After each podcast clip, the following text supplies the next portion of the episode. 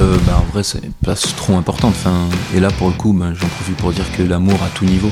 Enfin, je trouve que c'est trop. Euh, pour nous, on a que ça, tu vois.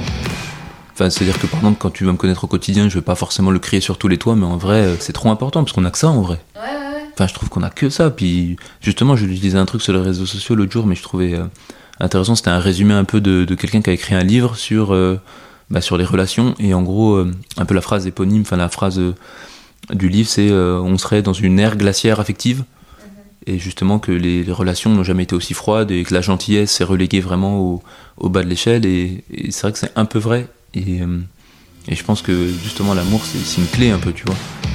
Et que je trouve que les gens ne la diffusent pas assez, tu vois. Et euh, pour moi, c'est grave important.